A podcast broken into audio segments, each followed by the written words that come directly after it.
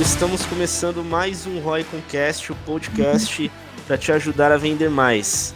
E hoje a gente está com um convidado muito especial aqui, cliente, parceiro aí, é, aqui na Ciclo, que é o Igor, da Farma 22. Fala Igor, tudo bom? Fala Fê, boa tarde, prazer, muito obrigado aí pela oportunidade. Boa tarde Alan, boa tarde Flávio. Opa, tudo certo Igor?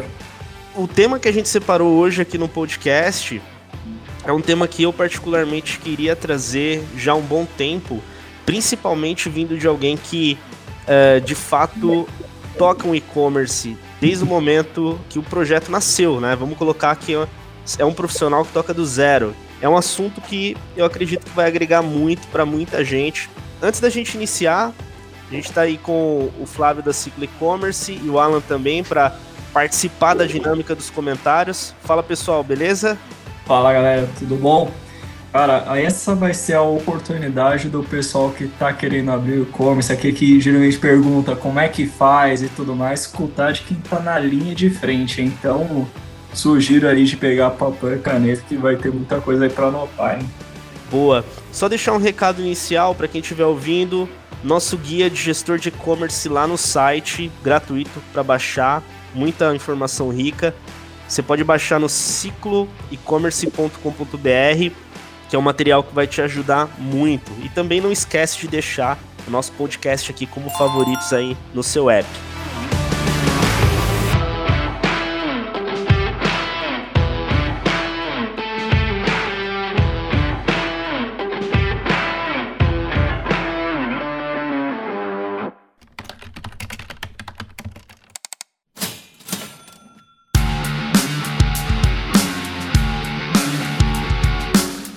É, bom, vamos lá pro assunto né, principal, mas na verdade, até antes de entrar na questão do desenvolvimento do, do e-commerce, do início, é, conta pra gente aí, Igor, um pouco da sua história, cara, do teu é, background aí profissional, até aqui, até o momento, né? Legal, legal. Bom, gente, mais uma vez, obrigado pela oportunidade. Realmente, é, eu virei da, do meu círculo ali de amizade a pessoa que é do digital. E aí, como agora todo mundo está realmente pensando em vir, né? Devido essa pandemia, o pessoal está esforçando mais para tentar vir para o digital. É uma dúvida que muitas pessoas têm, têm levantado, têm vindo me procurar, né? Bom, meu nome é Igor Major, eu tenho 29 anos, eu sou fundador do e-commerce Farma 22.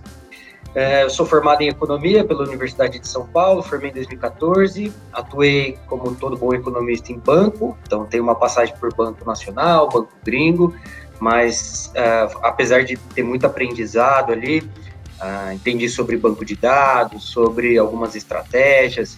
Não era a minha praia trabalhar ali no banco, era uma estrutura muito rígida. Eu não sou um millennial, mas eu queria uma coisa um pouco mais é, não vou dizer confortável, mas acho que é, o termo é despojada, né?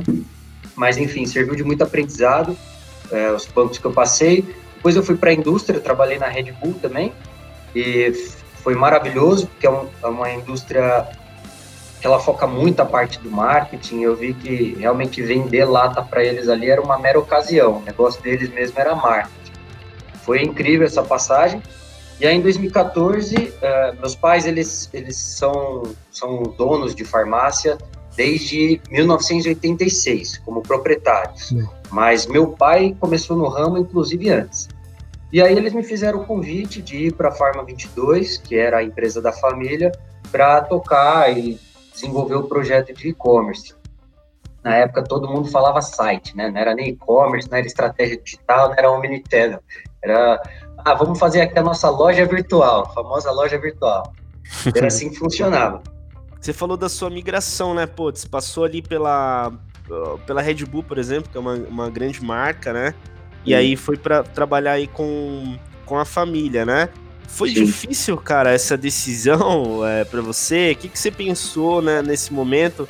E tipo assim, é, você pensou também, putz, a missão aqui que eu vou ter é diferente, né? Talvez é realmente fazer esse negócio crescer do zero, diferente de uma estrutura maior como, sei lá, Red Bull que já era uma estrutura montada, né?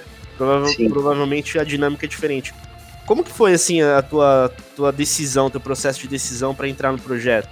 Sim, sim. É, realmente a, a, a, estrutura era completamente diferente. Red Bull era uma empresa de faturamento bilionário anual, com presente em mais de 50 países. Os bancos que eu trabalhei nem se fala, né? É, eu fui estagiário dentro do banco. Você ter uma ideia, nem, nem e-mail a gente podia ter, de tão rígido que era a estrutura, né? Porque teve até uma história muito engraçada. O estagiário, ele não conseguiu terminar o trabalho a tempo, aí ele mandou a planilha lá com todos os clientes do banco pro e-mail dele, pessoal. depois, disso, depois disso, nenhum estagiário pode ter mais e-mail. É, mas assim, na época foi uma, uma decisão motivada realmente por um apelo ali da família, de um outro lado, uma frustração no trabalho, porque na época eu tentei pleitear uma vaga, que era uma vaga assim bastante robusta dentro da empresa, porque eu acreditava que eu tinha capacidade, eu não consegui. E aí a vaga que me foi oferecida na época não me interessava. Só que eu não fiz, eu tinha 23 para 24 anos, eu não, não fiz assim uhum. análise, não, vamos fazer uma lista aqui, que, que ainda era muito menino, não, não tinha essa, essa noção. Quando eu entrei na empresa, realmente que eu percebi que eram outros 500, porque quando você está numa empresa grande, todas as áreas são muito bem definidas, é, o processo inteiro, do, desde, a, desde a captação até a finalização de uma venda, já, já existe um, processos bem definidos, áreas muito bem definidas e pessoas para atuar em cada uma dessas áreas, né? Aí eu fui para uma empresa que tinha um faturamento de 2, 2 milhões e meio ano, então foi um baque enorme e ainda mais agravante por se tratar de família. E, então, gerava muita briga, um choque de geração. Meus pais, hoje eu estou com 29, meus pais têm 60 anos, a gente tem quase 30 aí de diferença. Então, realmente foi um choque. E, e eu vim de uma administração profissional, então no banco era planilha, planilha, planilha. É, na Red Bull era assim: não, peraí, vamos fazer aqui um evento de marketing que isso aqui lá daqui uns três anos vai gerar um puta do resultado. É, na, além de a gente não ter budget na, na pequena empresa para isso, é difícil você ter essa visão de longo prazo, médio e longo prazo. Às vezes você está fazendo almoço para comer a janta, né?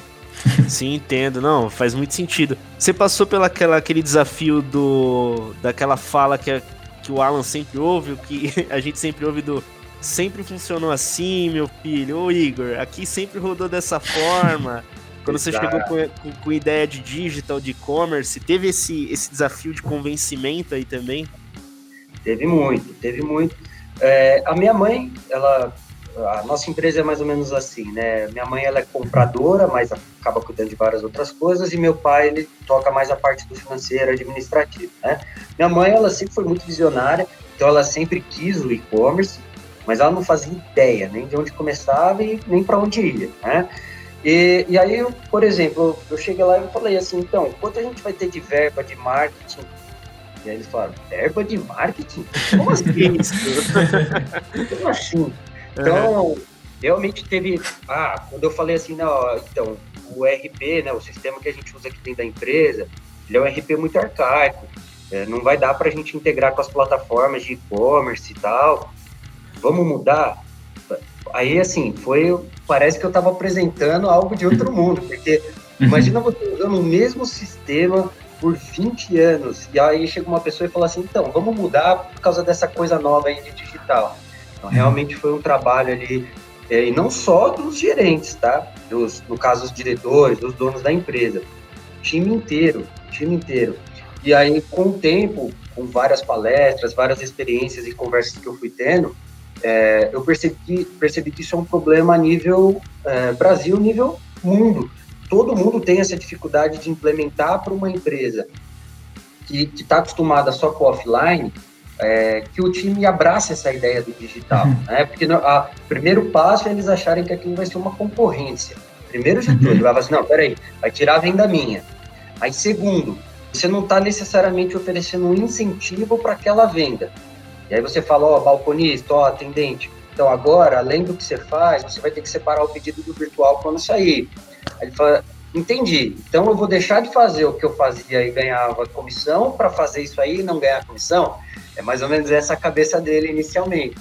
Então, não só o time do corpo de diretor, dos sócios da empresa, que tem essa dificuldade de assimilar que a, que a vida deles vai ter que mudar, como também do, do time inteiro ali da loja, do staff, a operação.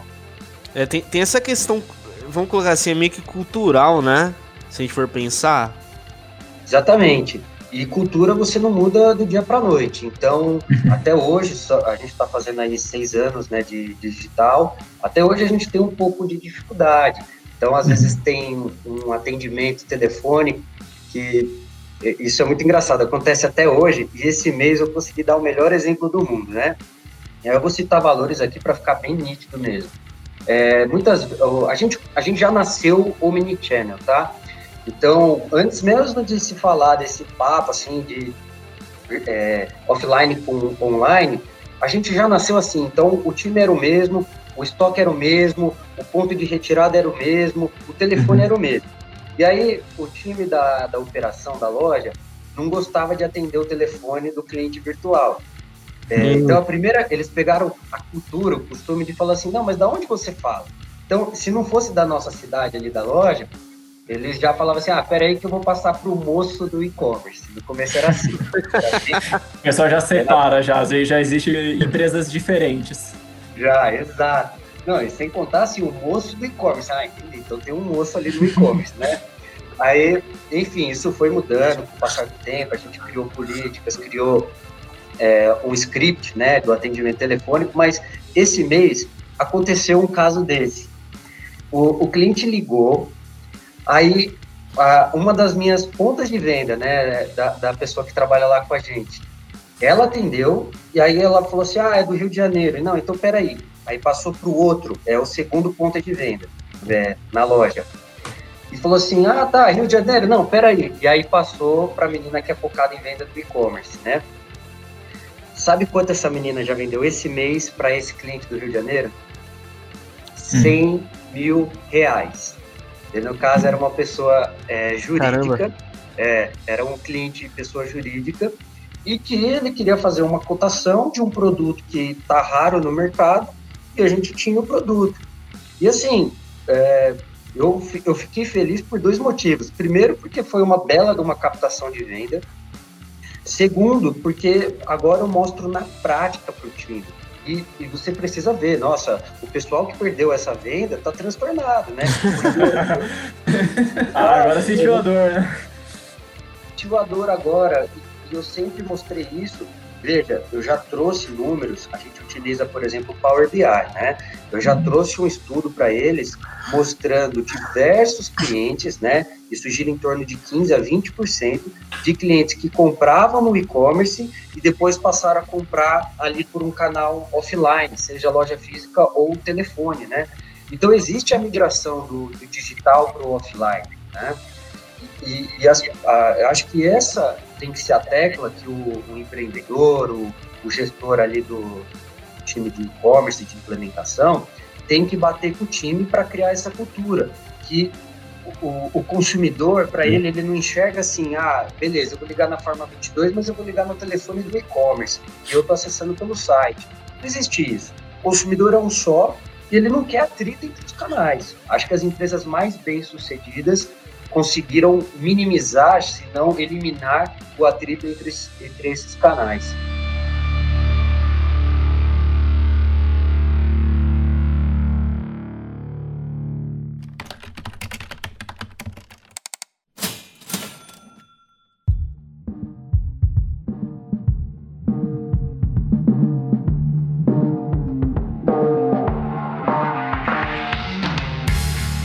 Às vezes é, quando a galera pensa em transformação digital, né? Pegar um modelo de negócio e passar por uma transformação digital, talvez devido ao termo, né? Transformação digital, todo mundo lembra só de ferramentas, né? Na grande maioria das vezes, né? Ah, implementar tecnologia digital, um canal online, etc.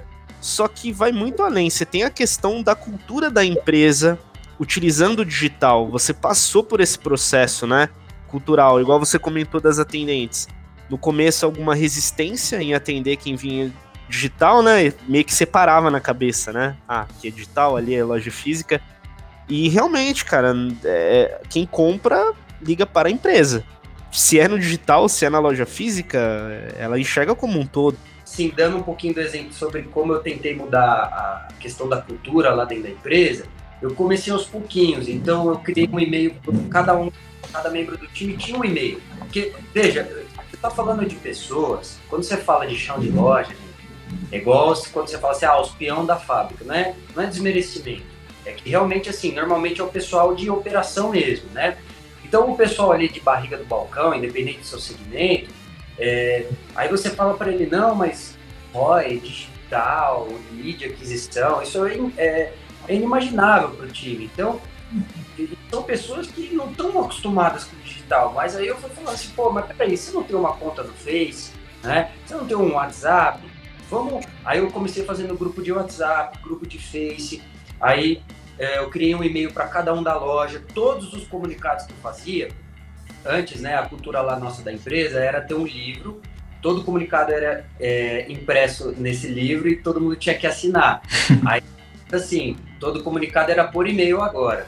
Tinha que dar um ok para forçar a galera a usar. É, Aí depois disso, eu, eu descobri lá a ferramenta do Trello. Aí tudo que eu queria postar eram coisas que eles eram obrigados a ver. Por exemplo, às vezes uma senha nova, eu falava assim, não, então, tá lá no Trello. Aí o cara com o maior esforço do mundo, ele ia lá, abria o Trello. Mas enfim, foi criando aos pouquinhos essa cultura. É, eu acho que foi alguns exemplos práticos aí que, que deu certo para trazer a cultura do digital. Pô, que massa. É é muito interessante isso, é, principalmente, novamente, né? Porque o teu modelo, você já operava ele num formato mais tradicional e essa mudança foi começando a ter o, o online fazendo parte do dia a dia. E realmente, né, cara, assim, é, tem que ter um processo cultural ali, né, da galera pegar e tudo mais. O, o, o, Flávio e o Alan, eles gostam também muito dessa questão de cultura, né? O Flávio estrutura muito a questão de cultura na empresa. É, o Alan também curte muito o assunto. Acho até legal eles comentarem um pouco a respeito do que, que eles acham é, dessa questão, né? De, de, de unificar e, e, passar a cultura pra galera. O que, que vocês têm é, de visão referente a isso aí, pessoal? Pegando um pouquinho aí do, do que o Igor fala, acho que pega muito do que eu vejo no, conversando com os gestores, né? Eu imagino a, a dificuldade que foi, né? Tipo, um modelo mais tradicional, sempre de, ali de, de loja, né? Loja física, para ir para o digital e conseguir explicar que depois de tantos anos fazendo daquela forma, o porquê que vai trabalhar o digital. Então, muitas vezes eu vejo marcas, né? Tipo, a gente trabalha aqui, a, a loja ela tem a, há 30, 40, 70 anos, tá dessa forma, e falar, não, agora é o digital, alguma coisa nova, uma resistência muito grande, né? Então, eu imagino que seja um pouquinho, eu, eu imagino como é que foi as, no, no, dia a dia, né? Ali dentro, que a gente sempre conversa com os gestores e tudo mais, mas não, não tem como que foi vivenciado isso na pele, né? De conseguir mudar essa parte justamente de cultura, que eu acho que é o principal. Não é o fato de que ah, da própria tecnologia, de uma dificuldade, mas um, uma questão de pensamento, né? Conseguir enxergar algo novo, incorporar, implementar e aí integrar. Acho que essa, essa parte de cultura acho que é um pouquinho mais difícil, né? Mostra um pouquinho dos dados que a gente tem hoje, né? Pô, legal, o varejo é muito forte no, aqui no Brasil, só que vamos colocar somente 5% é online 95% esse oceano azul aí tá, tá sendo a ser explorado, né? Eu tento até ser é, empático com quem começou no, no off ali, por assim dizer, né? Porque desde quando eu comecei a trabalhar, é, vai 2010. 2010 era a única maneira de fazer marketing digital assim. Se for pegar rede social, e é a época que fazia, tipo, no Orkut. Tipo, puta, a única forma de divulgar em rede social era a comunidade do Orkut, é, ou fazer algum tipo de anúncio naquela fazendinha, tipo, aqueles aplicativos que tinham Nossa, então, você desenterrou, cara. Nossa, isso aí é muito. Isso aí é muito nostálgico, cara. Fazendinha. Meu, quem lembra disso? Nossa, e olha que, tá, e olha que é o mais novo aqui do, do podcast a falar disso, né, mano? Não, então, mas ó, pra você for. Pra você pegar, puta, cara, pra mim sempre foi digital. É, quando eu comecei a atuar nos negócios, pô, tem projetos é, de indústria que fizeram e-commerce B2B para digital. É, vi também a questão de é, varejos físicos integrando tecnologia para análise digital, por exemplo. Pô, bitmapping em loja física, é, saber a quantidade de clientes que passam na frente da loja e entram. Então, para mim, sempre foi digital, né? Então, sempre tem que pensar, puta, o que, que é a, ainda a grande massa, né? Ainda não entende ainda a profundidade. Pô, igual o Igor falou, né? O cara ele tem o Facebook, tem o Instagram, tem o WhatsApp. Só que no trabalho dele, ele vê, tipo, o, o, o canal como um inimigo, né? Tipo, não, pra, mim, como consumidor, eu posso usar, mas pra, pra mim vender aqui, cara, acho que fica meio complicado, né? E ele acaba perdendo essas oportunidades aí que o, Igor comentou. A vendedora do Igor aí, provavelmente, quando tiver tudo normal, ela vai dar aquela passeada na Disney, né?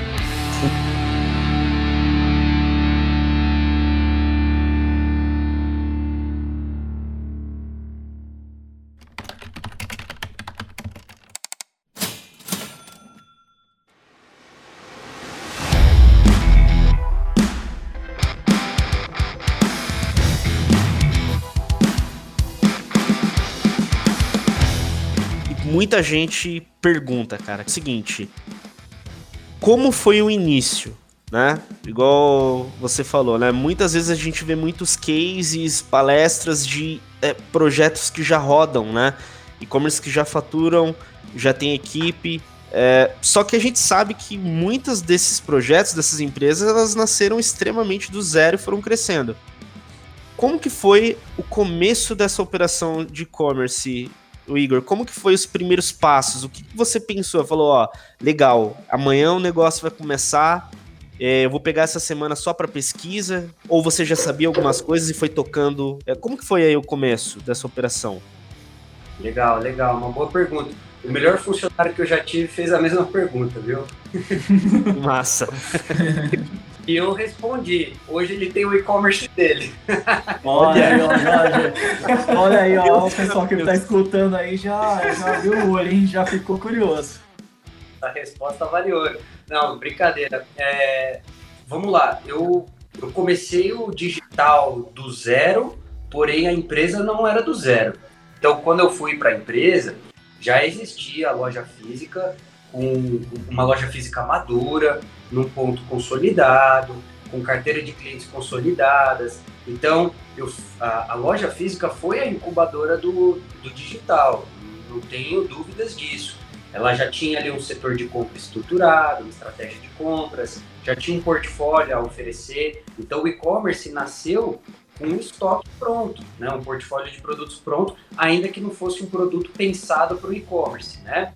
É, tinha ali a contabilidade, um setor jurídico, uma retaguarda, né, um financeiro administrativo. Então isso tudo colaborou muito.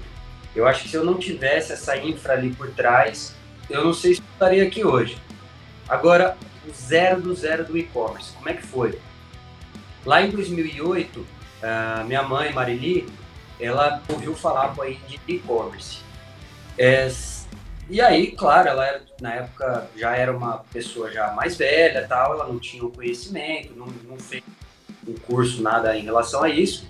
Ela pegou a pessoa mais próxima que ela tinha, que era um primo dela que tinha uma plataforma de e-commerce. Aí, aquele negócio, ah, vamos fazer coisa em família que vai dar certo, né? Sem planejamento nenhum, falou assim, vamos fazer um e-commerce. E aí, o que a plataforma deu? Deu uma loja virtual dentro da plataforma deles ali, que assim não era uma coisa de ponta. E aí, beleza, a hora que ele ofereceu o ambiente, ele falou, ó, tá aqui. Não, mas tá aqui o quê? Cadê a loja? Então, a loja tem que cadastrar agora as coisas. ah, é, você tem que cadastrar produto. Meu, minha mãe não sabe mexer no Excel. Aí uma coisa, aí contratou ali meio que um estagiário, porque falou assim, pô, esse e-commerce ainda não dá dinheiro nenhum. Põe um estagiário qualquer ali. Aí colocou o estagiário para cadastrar produto. Uma pessoa que realmente não tinha conhecimento nenhum de e-commerce. Então imagina como que foi o cadastro. Aí é, o tempo passou, não vingou. 2012, eles falaram assim, não, o problema é o fornecedor. Vamos conversar lá com o fornecedor. Aí pegou ali uma plataforma que tinha um pouquinho mais de nome na época e tem toda a mesma estratégia, né? Enfim, sem resultado. Exatamente por isso que eu entrei lá na empresa. Então, quando eu entrei, eu peguei um, um e-commerce que ele tinha ali um, um, certo cadastro de produto, ele não tinha, ele estava numa plataforma muito limitada, não tinha integração com ERP, para você gerar um XML, era o, o, a própria é, empresa ali, né, a própria plataforma que tinha que gerar, então você falava, ó, eu, eu vou integrar aqui com o Buscapé, eu quero um XML com esse e esse campo, putz, demorava meses para sair, enfim, era essa situação que eu peguei. Então, o começo foi, e, e, vamos lá, de novo, eu sou economista, eu não tenho formação em farmácia, então eu já não sabia de varejo farmacêutico, e eu nunca trabalhei em e-commerce, então eu também não tinha e-commerce. Ou seja, meus pais contrataram o pior funcionário. É, essa, essa, era, essa era a dúvida. Eu falei, nossa, ele é economista tal. A gente foi por, um lado, daqui a pouco vai lá pra farmácia. Ah, muitas vezes o, o, o lojista tem se preocupação, pô, mas eu não conheço isso. Como é que eu vou montar um e-commerce sendo que eu não conheço daquele negócio? Mas ó, mas, ó, um comentário em cima disso, hein? O ser humano se adapta. É, não, acho que, acho que tem, acho que tem o mais, acho que tem o mais complementar de todos, né? Por exemplo, o Flávio Augusto do da WhatsApp do lá, ele não, é, ele não era professor de inglês, né? É, exatamente. Quando assim, dos, eu acho que realmente essa é a frase, é, todo mundo se adapta. Mas, enfim, é, então, essa situação que eu peguei, aí eu não tinha conhecimento de nada, só que eu falei, bom, eu vou atrás. Então, literalmente, no começo, os primeiros meses, eu, eu sentei, eu tenho, tenho até hoje, tá? O Google Academy. Então, eu comecei a ler aquilo igual doido, lia de, de noite. E também comecei a achar blogs de farmácia. Farmácia ainda é um segmento muito, muito carente de conteúdo de qualidade até hoje é, não tem, não tem. Tanto que eu já ativa com uma associação da gente fazer ali uma mentoria, né, gratuita mesmo, para pequenos varejistas e, e, dar ali algum, algum know-how. Mas enfim, o começo foi esse. Eu, é, na época, acho que o meu primeiro parceiro no digital foi a Site Blindado, né? Porque eu via muito sobre essa. O Google frisava muito segurança, segurança. Então eu fui atrás de uma empresa de segurança. E aí a Site Blindado foi muito parceiro minha. Hoje eu não fecho mais com eles, olha que ingratidão. Mas, fui bastante parceiro, eles me davam muito, é, ingresso para o e-commerce Brasil, para Rakuten Day, Vetex Day, tudo Day aí que tinha. eu colava nos palestrantes, tava ali no pé do palco. A hora que o cara saiu, eu já falava, vem aqui, vem aqui. Então, eu realmente era chato mas para aprender. E isso foi, foi o que mudou. É, o site, nessa época, acho que ele vendia uns 3, 5 mil reais por mês, de uns produtos que a gente era bem ranqueado no Google, porque não tinha é, anúncio nenhum, e era assim, os produtos que só a gente tinha, eu lembro até hoje, é, Elixir de Inhame, é um xarope, um xarope base em Elixir de Inhame. Pensa num negócio ruim, mas que vende. como ninguém tinha, a gente era um dos poucos produtos que vendia. Então começou tudo disso. Aí eu fui aprendendo, fui entendendo. Aí é, o Google falava a questão de anúncios. Na época tinha um player que era que começou muito forte. Eu não sei se vocês se lembram da Netfarm. Vocês ouviram falar disso? Já, já ouvi falar. É, a Netfarma era tipo assim, né? Eu acho que e-commerce de farmácia não deve dar certo. Porque se essa iniciativa não deu, ó, o, o Márcio, fundador da Netshoes, juntou é, o fundador, o, na época, né, o dono da, do laboratório Axê, então juntou um, cara da indústria, um advogado fera do segmento e mais um dono de uma distribuidora, Panarello. Tipo assim, eles juntaram todas as os ápices, então e não deu certo. Juntou os Galácticos do Real Madrid. É, mas eu acho que o grande erro é esse, né? É igual aquela seleção lá que tinha o, o Gaúcho, tinha o Fenômeno, tinha o Roberto Carlos, era muita estrela para pouco time. Então eu não sei se, enfim, eles tiveram os méritos dele, mas acho que não atingiu a rentabilidade, a Netfarma acabou fechando. Mas era um site líder no, no nosso segmento na época. E eu, meu, sinceramente, adotei aquela, aquele método. Se, se você pelo menos copiar o que o seu líder de mercado faz, a chance de você se dá bem é, é, é um pouco maior, né? Então eu me muito. Na época, a diretora era a Edilane Godoy. Ela é famosíssima no segmento de e-commerce, vocês devem conhecer. Eu acho que ela tá na Ikezaki, ela deve ser head de e-commerce da Ikezaki. Tá na Ikezaki. Ela é minha mentora até hoje. Já vamos deixar o convite para ela pro podcast também, hein? Ó, passa, Deixa na lista. Vai agregar muito. Mas eu fiz isso, cara. É, então, assim, falando bem do comecinho, foi muito por essa questão assim, de ir atrás de mentoria, né? Você não tinha muita prática. Então, eu, eu mandei mensagem no Face para ela e falei assim, Dilane, ó, eu sou seu concorrente, mas eu tenho, eu tenho muita vontade de aprender, você me ensina. E ela foi super legal, porque lá atrás, ela já me contou essa história, foi sensacional. É, o dono, eu não lembro o nome agora, da Juliana Flores, o foi o mentor dela e ajudou muito. Então, ela, acho que ela sentiu uma empatia aí. Enfim, me ajudou pra caramba. Então o começo foi muito isso. Poxa, excelente, cara. Então, assim, o que me chamou muita atenção no seu processo é a questão de você buscou conhecimento de toda forma. Então, assim, mesmo que já. É, por exemplo, você pegou o carro andando, né? Então, sua mãe foi, tentou fazer, você entrou para fazer acontecer. Só que aí você viu que, putz, eu preciso de informação, eu preciso buscar referência, eu preciso entender o jogo. Isso é muito importante, né? A gente vê, cara, muitas pessoas às vezes que querem fazer acontecer, só que elas precisam antes de, antes às vezes de, de sair fazendo, pelo menos ter o básico da, da, da coisa, né? Do jogo, como é que funciona.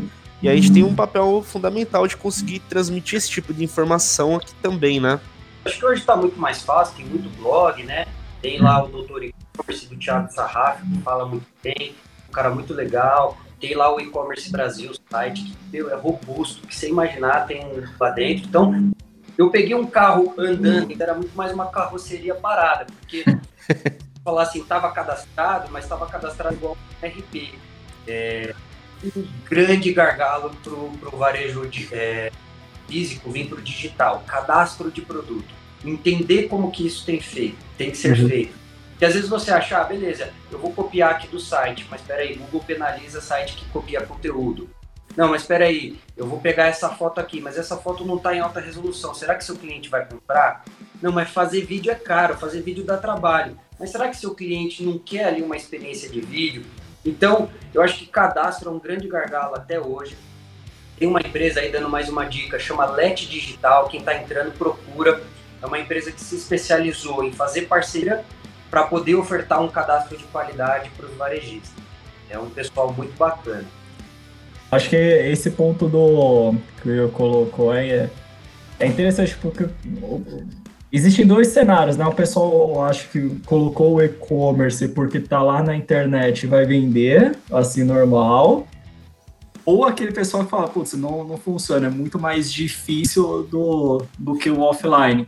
Só que as coisas básicas, né? Pô, um bom cadastro de produto, saber que realmente vai ter que estudar pra caramba, principalmente se você veio do off, conseguir colocar, colocar muita mão na massa, puxar informações.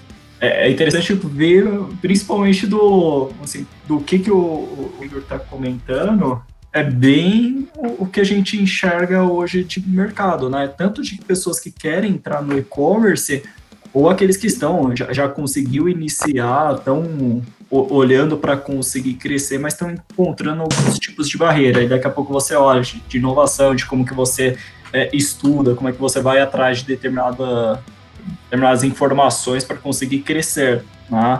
Acho que essas são, são dicas importantes para quem está conseguindo escutar, pegar essas dicas. Pô, bacana, vai cadastrar o produto? Cara, isso aqui é é, é, tem a mesma importância do que você dá a importância do, da sua campanha de mídia. você precisa realmente se cadastrar, se cuidar disso, um atendimento ou qualquer outra coisa. Informação, cara, é todo dia você buscando informação nova para conseguir melhorar. Não adianta fazer que nem você pensar que foi que nem o Office, você fechou a portinha lá, no dia seguinte você, você vai pensar novamente. Ô Alan, eu tenho uma tabelinha aqui que eu fiz para o time e hoje eu passo até para outros lojistas né, que querem implementar. Eu fiz uhum. uma tabela comparativo é, do mundo físico para o online, né? E eu acho engraçado porque quando um empreendedor é, ou um empresário vai abrir um novo ponto, né? Uhum. Ele pensa todas essas questões do ponto físico, mas quando ele vai para o e-commerce ele não pensa. Então, por exemplo, nessa tabelinha, onde é que você constrói sua loja? Ah, você constrói em cima de um terreno. E o e-commerce? Em uma plataforma. Como é que vai ser a navegação, a aparência? Então, na loja física, é a disposição das prateleiras, do balcão. No e-commerce, é a contratação da agência de front, de layout. Né? É, a comunicação na loja física, você vai ter luminoso, fachada, setorização, placas promocionais, headers, tudo mais. Como é que isso vai ser no e-commerce? Banners, vitrines, prateleiras. Equipe. Pô, o cara fala, lá na minha loja tem que ter time de meio de loja, né, de atendentes, o balconista, o farmacêutico, o gerente, o, a staff administrativo, o responsável por entradas. E no e-commerce você também tem que ter, tem que ter operação de picking, packing, o time de saque, o time de marketing, é, enfim. Eu poderia ir até o final, mas essa comparação é interessante para a gente pensar o digital versus o offline. De qualquer forma, é, é um negócio, é conseguir tocar. Então, do, do, desse, desses comparativos, geralmente a gente tem colocar isso também. Pô, legal. Você tem o espaço físico aí, mesma coisa. Você tem ali a, a plataforma que você vai ter. Tem os produtos, tem a prateleira. Ah, você sabe que para você vender lá na sua loja física, tem muita gente circulando para acontecer uma venda. Mesma coisa no e-commerce, precisa gerar um volume de tráfego suficiente. Tá vendo a, a, a, experiência, a sua taxa de conversão? Existe também no off. Não adianta você ter uma má experiência lá na loja física como na online que o pessoal não, vai visitar e não vai comprar. Então, é muito essa analogia para trazer cada vez mais próximo é, para esses gestores que estão fazendo essa transformação, sem pensar no e-commerce, para ficar bem fácil a assimilação de como que ele deve lidar com a mesma atenção que ele tem do off quanto do online. A gente já falou um pouquinho no, num podcast anterior com o Alexandre da, da Stenex, justamente essa parte de experiência tanto da parte online quanto a física, quando a gente fala sobre Music Brand, por exemplo. Né? Então, acho que esse é um ponto, se você não, não teve a oportunidade de ouvir esse, esse podcast do Alexandre, o pessoal tá lá na lista lá que está disponível.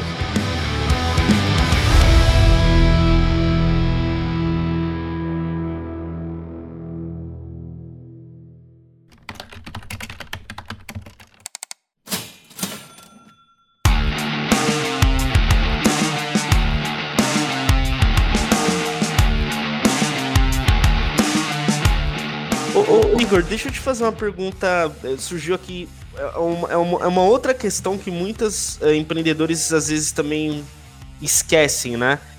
É, selecionou lá uma plataforma top de linha, produto ok, público definido, loja no ar. Tipo, será que vende? Tem a questão de geração de tráfego, né? Tem muita gente que descobre o que é tráfego depois. O que é tráfego? Aí a gente faz uma analogia com o mundo físico, né? Sabe quando você tem um ponto físico naquele melhor local que tem um monte de gente passando ali? Um percentual daquelas pessoas vão entrar e comprar algo. A gente tenta trazer isso pro digital que site sem e-commerce sem tráfego não, não vende. Você já sabia? Ou você também passou por esse processo de descobrir isso depois, durante a jornada? Não, eu descobri durante a jornada, no aprendizado, e você descobre da pior forma possível, né? Até falando assim de novo um pouquinho desse começo, lá para 2015, então assim, a, a, minha primeira atitude além de buscar o conhecimento foi sentar a bunda e focar em cadastro de produto, né? Então, ficava ali às vezes ligando para a indústria, falando, pô, mas me passa o Excel ali para me ajudar no cadastro. Então foi uma coisa bem, bem lembrando que a loja ela tinha na época uns 12 mil SKUs, mais ou menos, né? Então era pouco produto para cadastrar. É, depois disso eu fui olhar para tráfego, né? Porque realmente eu falava, pô, mas tem um cadastro fenomenal e não tá vendendo.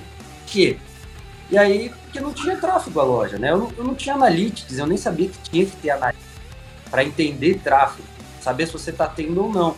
É, uma frustração muito grande, acho que de quem está começando no digital é, ele entra ali na plataforma dele, aí ele vai lá todo dia de manhã, assim, tá Fala, deixa eu ver se eu tenho um pedidinho. Meu, como era frustrante. Você e aí, às vezes, quando tinha, era BO. Era um produto que você não tinha mais na loja, porque estava desatualizado em estoque. Mas, enfim, aí foi quando eu comecei a olhar para a questão de tráfego. Então, primeiro foi cadastro tudo mais, depois tráfego. Aí, na época, Buscapé era muito forte, né? Então, eu fui lá, conversei com eles, totalmente desavisado. Coloquei um crédito na época, é, só para relembrar, quando eu entrei, a minha mãe, ela. É até engraçado, minha mãe, né? A minha chefe,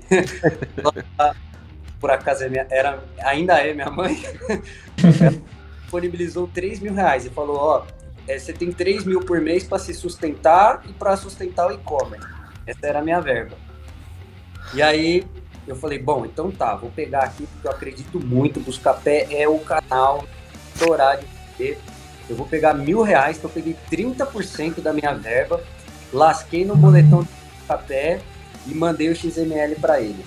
Meu, acabou, tipo assim, sei lá, em seis horas acabou o saldo, cara. Porque aí você, eu aprendi da pior forma possível, a primeira questão que você não anuncia tudo que você tem. Nossa, cara, ainda bem que você trouxe essa, nossa, essa dica eu fiquei até emocionado aqui, né? Fala aí, você, é. você não diluir toda a tua mídia em tudo quanto é SKU, né, cara? Você tem uma curva ABC de produtos, categorias, Sim. tem a foco. Cara, vamos fazer aqui ó, uma conta. Eu tinha mil reais de anúncio, certo? Pedido lá por uns 10 mil SKUs que eu devia ter na época, três. Eu, eu coloquei incríveis 10 centavos por SKU. Não, e o pior, é, eu descobri essa questão assim de a performance. Porque eu lembro, eu lembro até hoje, tinha um bendito de um perfume fantasy da Britney Spears que eu tinha no portfólio. Meu, tomou, sei lá, 300 cliques e não vendeu nenhum. Eu falei, mas como assim? Aí meu, bravo lá do reclamei, eu falei que ia botar eles no Reclame Aqui, aí eles me deram mais um crédito de mil. Aí esse foi um pouco melhor aproveitado. Enfim, bem, meu agradecimento aí ao grupo Buscapé, que na época dou um desavisado aí.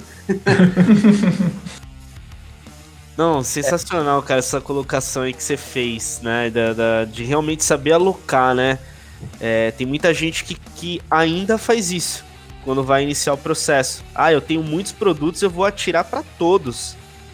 Né? E você precisa ter um volume adequado de tráfego em cima de um pilar, em cima de uma categoria, para você ter performance de receita e transação, né? Exato. Um outro canal que eu entrei, é, depois, depois do Buscapé, foi o Click Pharma, que era um comparador de preços muito forte na época. E, e acho que, assim, também aprendi uma outra grande lição com o Pharma, que foi a questão de precificação. Então, uh, como é que a gente precificava o e-commerce? Baseado no preço da loja física, né? Uhum. Na a gente se baseava ali em, em 20 anos de aprendizado, carteira já comprava. Então tinha muito produto e, e, e normalmente loja física, né, estrutura de farmácia, você define uma margem por categoria de produtos. Então, por exemplo, sei lá, perfumaria. Ah, eu quero ter uma margem ali de 30, 35%. E é essa margem de A a Z da perfumaria. Só que Dentro da perfumaria, você tem uma fralda, um leite infantil que é muito mais sensível a preço do que, às vezes, um, uma ampola de cabelo que a, uhum. a shopper vai levar ali por realmente, na loja, por é, impulso, né? Ou por uma compra casada, indicação da, do balconista. Na internet não é assim. Na internet você tem que ter um preço com aderência no mercado. Então a gente colocou dentro do é, lá do Click Pharma e não vendia nada. E eu falava, pô, seu comparador não funciona. Ele falou, não, sua loja que é ruim, não tem Essa foi a devolutiva? eu, o Ângelo, que é o dono lá, meu parceiro até hoje, amigão, é, ficamos amigos. E, e é, hoje ele até expandiu o comparador lá para Portugal. E aí foi quando eu comecei a me preocupar com o preço na internet. E o meu produto, hoje, uhum. cara, é preço. É preço, porque é, é algo igual. Então, uma estratégia para quem está começando é entender do que se trata o seu produto. Então, por exemplo, eu comprei uma carteira recentemente pela internet. Eu comprei aquela carteira porque eu vi no Instagram, aquela carteira era bonita, eu queria uma que coubesse meu RG, porque você compra uma carteira que não cabe RG. Eu me apaixonei pela marca, pela, pelo produto. Se ele cobrasse 100, 500 ou mil reais, eu ia ter que pagar, porque não tinha outro igual. Então é você entender, o meu produto, eu estou vendendo marca, estou vendendo serviço, né? Aquela carteira confeccionada por um artesão e tudo mais. Ou eu estou vendendo uma commodity. A pessoa ela uhum. pode comprar comigo ou com outras 500. Então, se, se, se for o primeiro caso, invista muito em branding da sua empresa, invista em anúncio, principalmente em mídia digital, né? Para gerar o estímulo ali, aquela, aquela coisa meio impulsiva das pessoas, né? Agora, se o seu produto está na mão de todo mundo, você tem muita concorrência, aí você realmente tem que ter um preço muito aderido no mercado e você tem que ter um serviço impecável, sabe? É uma comparação que eu faço. Né? Mas você fala, mas que serviço? Do que, que você está falando, né? Que às vezes quem não tem essa, esse entendimento do digital acha que serviço é você ligar para o cliente. Não, serviço é, por exemplo, você ter uma boa experiência de compra rápida no seu site e você entregar rápido. É, desde 2015, a gente entrega em D0 em D mais 1, né? Meu, Aí, assim, eu lembro que teve uma Black Friday, acho que foi 2018, 2019. O Mercado Livre fez mó, mó merchandising sobre a entrega dele em D0, em 24 horas. Eu falei, uau, hein? Faço isso desde 2015 com frete grátis. frete grátis. Então, assim, eu acho que isso é o serviço para quem tem produto que, é, que a gente commodity, tudo tem. Legal. Cara, o que você falou aqui, né? Você falou de estratégia de preço, que a gente fala muito para muitas empresas quando. Ah, como eu posso melhorar minha conversão? Às uhum. vezes, se você tá nessa situação que o, que o Igor comentou, o preço é um indicador também. Se sua estratégia de preço estiver errada, você tem impacto de, de, de baixa também. As pessoas elas pesquisam, elas estão em, var, em vários sites, às vezes, pesquisando o produto. E, um, e fora a questão de preço, você falou da, da questão de. Você melhorou a questão da entrega, né? Da, da velocidade de entrega. Então esse é um outro ponto. Assim, quando você cria oferta, né? Você envolve muito mais que preço e desconto, né? É assim, se você conseguir entregar mais rápido, ter um atendimento melhor, ser mais eficiente, você consegue converter mais. Exato. E, por exemplo, voltando na tecla de serviço, né, para gerar conversão, é, ainda existe muito também até hoje, na época era mais forte ainda, do cliente te encontrar pela internet e resolver ligar, finalizar. Pô, eu, eu treinei meu time para fazer um atendimento de excelência, né? É, então treinei o time e eu falava, olha, fugiu desse script, me transfere. Eu trabalhava muito, muito feliz. Ficava o dia inteiro naquela loja lá e era mó barato que o cliente ligava, fazia venda, aí eu era o vendedor. Aí depois mandava o um e-mail no saque, eu era, o, eu era o cara do saque também. eu, já, eu já fiz só compra, eu vou transferir aqui pro saque. Oi, eu sou o saque. e teve tempos que eu fui o entregador também. Caramba, resolveu, puxou o problema e resolveu, hein? Mas é assim. Então, assim, para todo mundo que pensa que resolver pepino o dia inteiro cada dia é um problema novo, é uma área, é uma restrição de entrega nova, é uma transportadora que avaria um produto diferente. Então, assim, tem que, tem que gostar do que faz, tem que gostar de gente. Meu, se você não gosta de gente, vai ser programador, vai fazer outra coisa, cara. Menos é, é, é, são pessoas cuidando de outras pessoas, cara. Então é isso.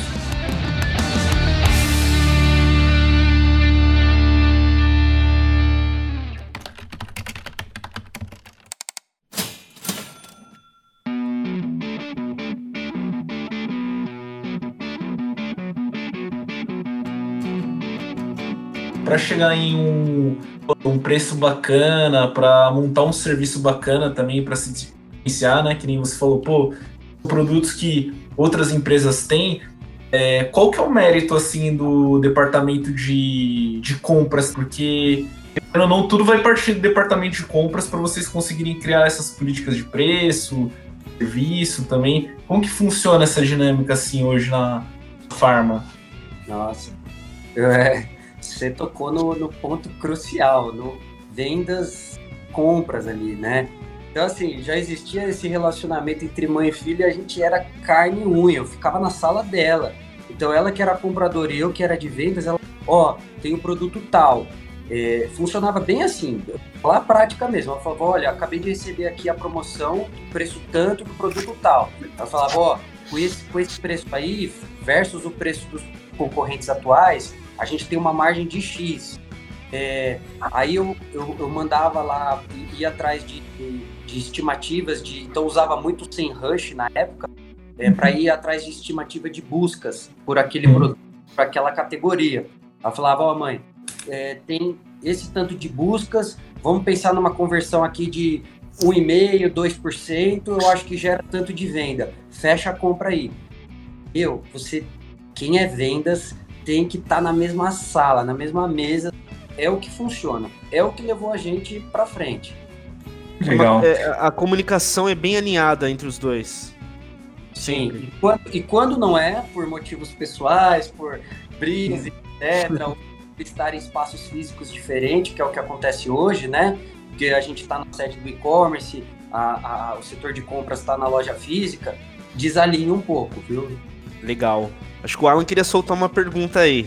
É, Manda, é, é, até uma dúvida que vários, não sei, quem tem o e-commerce, principalmente quem tá lançando, ou até mesmo que já está andando, a gente sabe que o, e-commerce ele, ele é rodeado por vários fornecedores, né? um ecossistema inteiro. Então, existe muita pergunta sobre ah, qual que é o transportador que eu vou utilizar entre os correios, qual que é o meio de pagamento que vai ter isso, ah, o certificado de segurança, a embalagem tudo mais.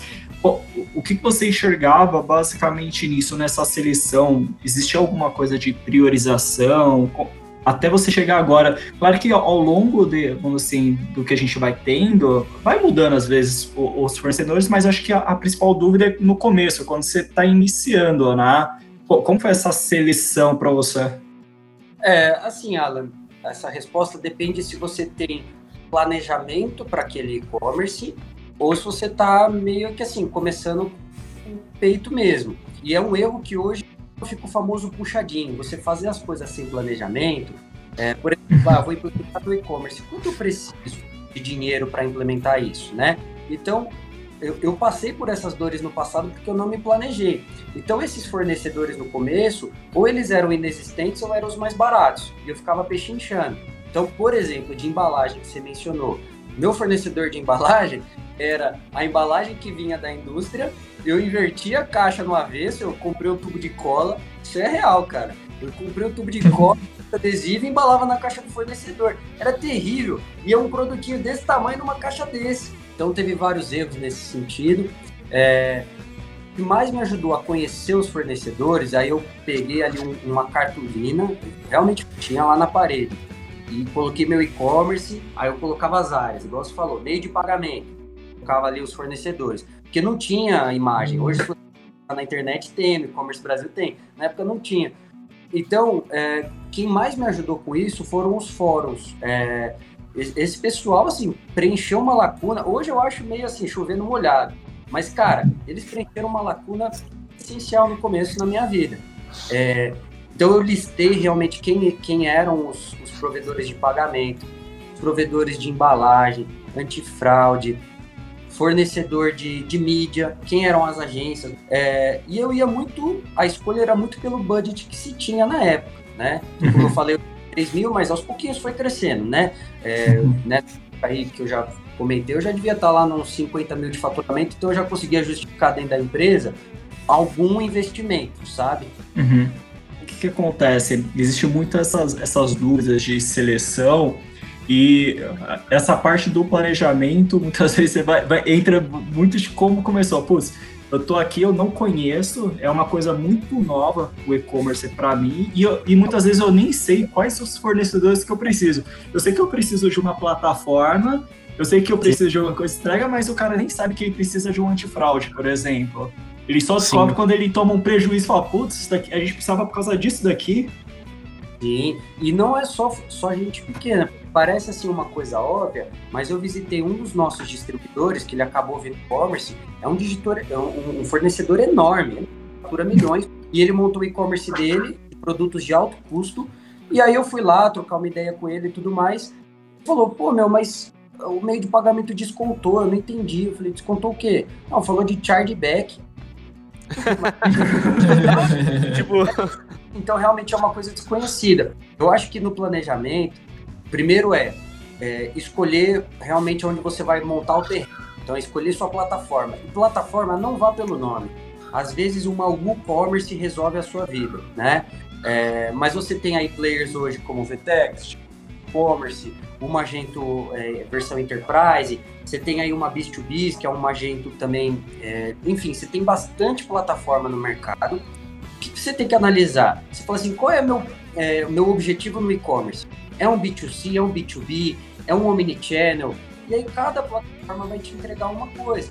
Ah, não, eu quero custo-benefício. Pô, vai atrás de uma, um agente, de alguma coisa nesse sentido. Não, eu tenho grana, eu tenho muitas lojas. Aí você já tem que pensar ali numa, numa Betex, talvez num, numa agente enterprise, né?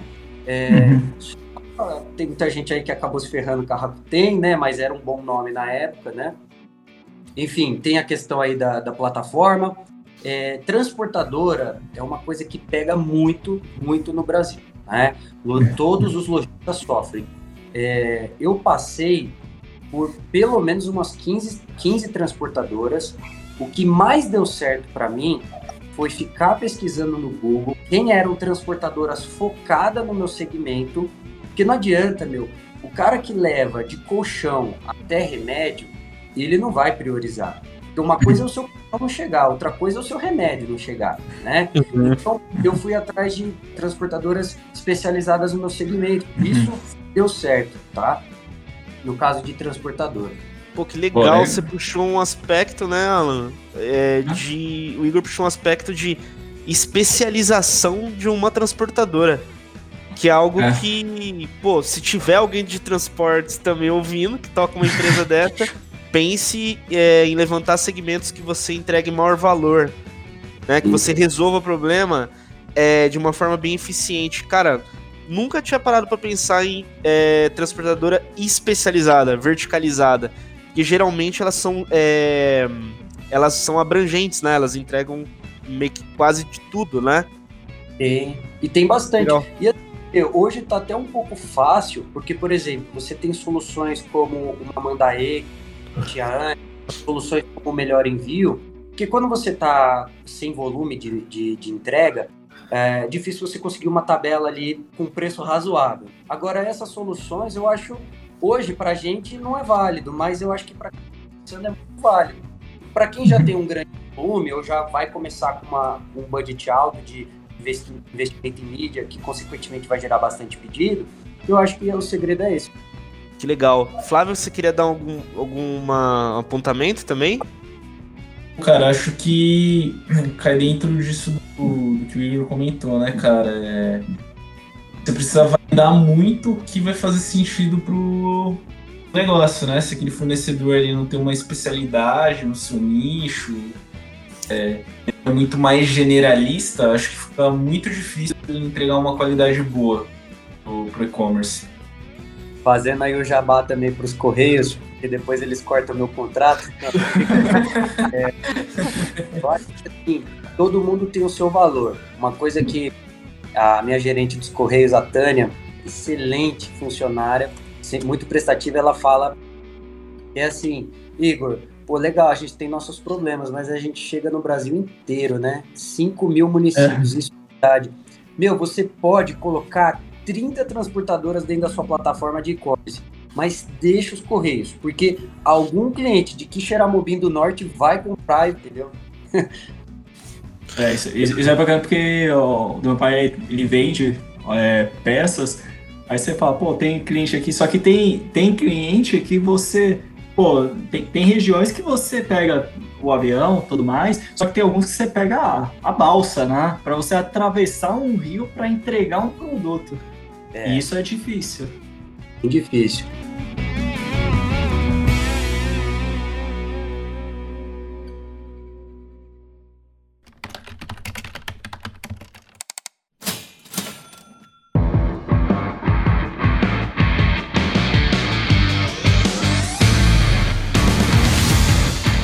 Cara, a gente tá chegando aqui agora no final, né, Igor, do nosso bate-papo.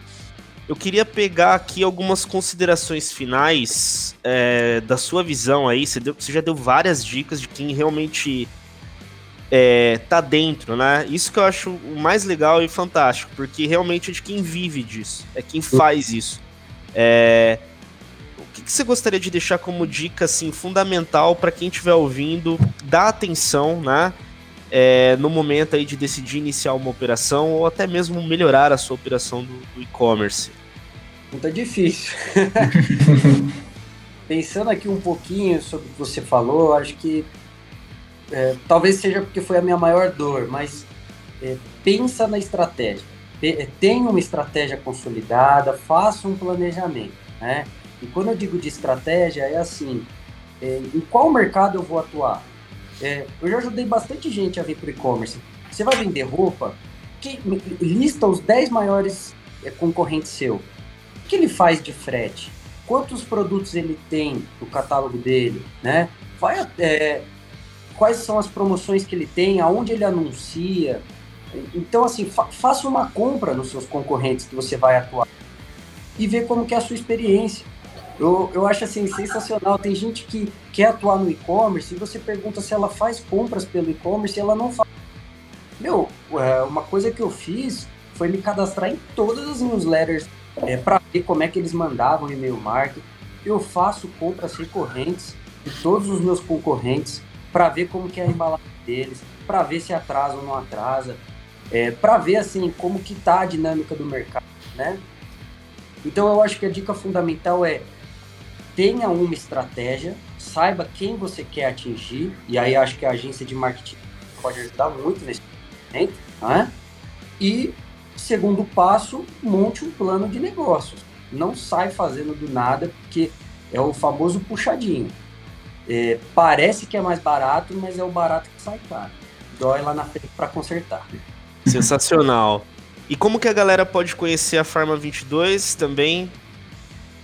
Pô, bacana. Quero clientes. Sempre. Bom, a nossa loja física, que fica em Guarulhos, é uma loja já consolidada, referência, está na frente do maior hospital, que é o Carlos Chagas, tá? Hoje a gente tem uma operação de e-commerce que está dentro de um operador logístico, então é uma coisa que por muito tempo foi, esteve na nossa mão, hoje não, né? Por, por uma decisão estratégica da empresa mas nós temos o site farma22.com.br, nosso Facebook Instagram, Farma22 Online. É, todo mundo pergunta aí, falando um pouquinho da minha marca, fazendo um jabazinho, todo mundo pergunta por que Farma 22, todo mundo acha que tem uma Farma 1, uma Farma... Não é. Na época, meu pai, ele, tinha um, ele não tinha um business plan, ele tinha um business need, ele precisava, precisava de comida lá, pagar a minha escola, então, ele fundou a primeira drogaria como Drogaria Major, que é o sobrenome da nossa família, e aí ele faliu, então ele teve uma bela experiência do que não se fazer, e eu achei animal a resiliência dele, porque ele foi lá e fundou outro. Ele foi, já entendi o que eu errei, agora eu vou fazer outro. Até aí, dar certo. Até dar certo. Até dar certo. Até coragem, hein? Porque não tinha blog para ler, não. Então, a Farma 22 porque foi quando ele fez a nova fundação, 22 de setembro de 97. Então por isso ficou Farma 22. Nossa, sensacional, cara. Gostei muito. Cara, eu acho que esse conteúdo foi muito massa, igual eu comentei. Quem vive e faz a parada acontecer é outra coisa. E a gente sabe que tem gente que ou quer começar ou quer melhorar. Faz e se conectar com pessoas que estão no segmento, estão no varejo, estão no e-commerce e estão fazendo a coisa acontecer é, é sensacional. É, eu, acho, eu, acho, eu, acho, que o, mais legal é, é o seguinte: sai do, do blog de que ah, é bom você fazer isso ou fazer aquilo. Não, tipo, o daqui falou, eu errei aqui, é isso aqui que eu fiz. É, é tipo um negócio prático, dia de ó, é, aqui, é na, é na, é na ali do que, que é feito. Não é tipo no ó, uma estrofe falando, falou, não, você precisa trabalhar mais. Peraí, ó, eu fiz isso daqui, deu, isso deu certo, isso aqui deu errado. Acho que é, é através disso que o pessoal tende a aprender mais, né? Sim. Ah, antes de que eu me esqueça, tá, Igor? Eu queria que você falasse também pro pessoal é, de algumas soluções paralelas que você também está envolvido pro e-commerce. Sim, sim. Algumas tecnologias. Legal. É, então, até inclusive eu, eu falo para se você tiver, quem estiver ouvindo esse é, podcast, essa gravação, é, pode me procurar. Eu não enxergo ninguém, ninguém como concorrente. Eu acho que você falar que tal pessoa é seu concorrente é pensar pequeno. É, tanto que a Pharma 22 gerou alguns spin-offs, que são algumas soluções tecnológicas que eu vou mencionar. Então, eu acho que o mercado ele, ele tem muito mais a somar. Claro, informações confidenciais ninguém passa, mas pode se ajudar. Então, quem, quem quiser pode me procurar. O meu LinkedIn é Igor Major, meu e-mail é igormajor.farma22.com.br. Pode ser que eu demore um pouco para responder, porque é puxado dia a dia, mas vou chegar lá. Não sei também, se quiserem me chamar no WhatsApp, depois você coloca o meu telefone. É, essas soluções, né, como o Felipe perguntou, ah, como a gente estava ali no dia a dia, sabia as dores reais de uma operação de e-commerce, de um varejo, e eu fui atrás de solução no mercado, eu não achei, nós acabamos desenvolvendo as nossas, patenteamos, é código nosso, empresa nossa, né? É, a principal, que é agora que a gente recebeu aí um investimento, estamos com um grande fundo aí por trás de nós, já tem a chancela ali da deles, é a GoodZap. É, bom, primeiro, qual era a dor? É, conforme você for crescendo a sua operação digital, você vai perceber que cliente faz muito contato com o seu time de saque. Desde o momento de tirar dúvida sobre o produto, então desde a, antes da venda, pré-venda, até depois que ele fez a venda. As pessoas, porque é natural, o brasileiro ainda não está tão acostumado com, com essa rotina de comprar no e-commerce. É, mas as pessoas ligavam para saber como era o produto, como é, se estava feita a venda, quando que entregava. E eu falei, poxa, mas eu mandei tudo isso por e-mail, por que, que, por que, que ele está me ligando? Aí você vai ver, as pessoas não abrem e-mail. Você vai ver, o e-mail foi para o spam e assim por diante. Ou então, ela fala assim, ah, eu não vou cadastrar e-mail correto aqui no e-commerce porque ele vai ficar me enchendo de, de mensagem depois de newsletter. E aí cadastra o e-mail errado e não recebe os transacionais. Então o que a gente desenvolveu foi uma integração entre a plataforma de e-commerce e o WhatsApp, porque o WhatsApp é uma solução que todo mundo vê, né? É um aplicativo que está ali no todo dia a dia. E, meu, deu muito certo, a gente desafogou o nosso saco, gerou um engajamento com o cliente, então temos essa solução.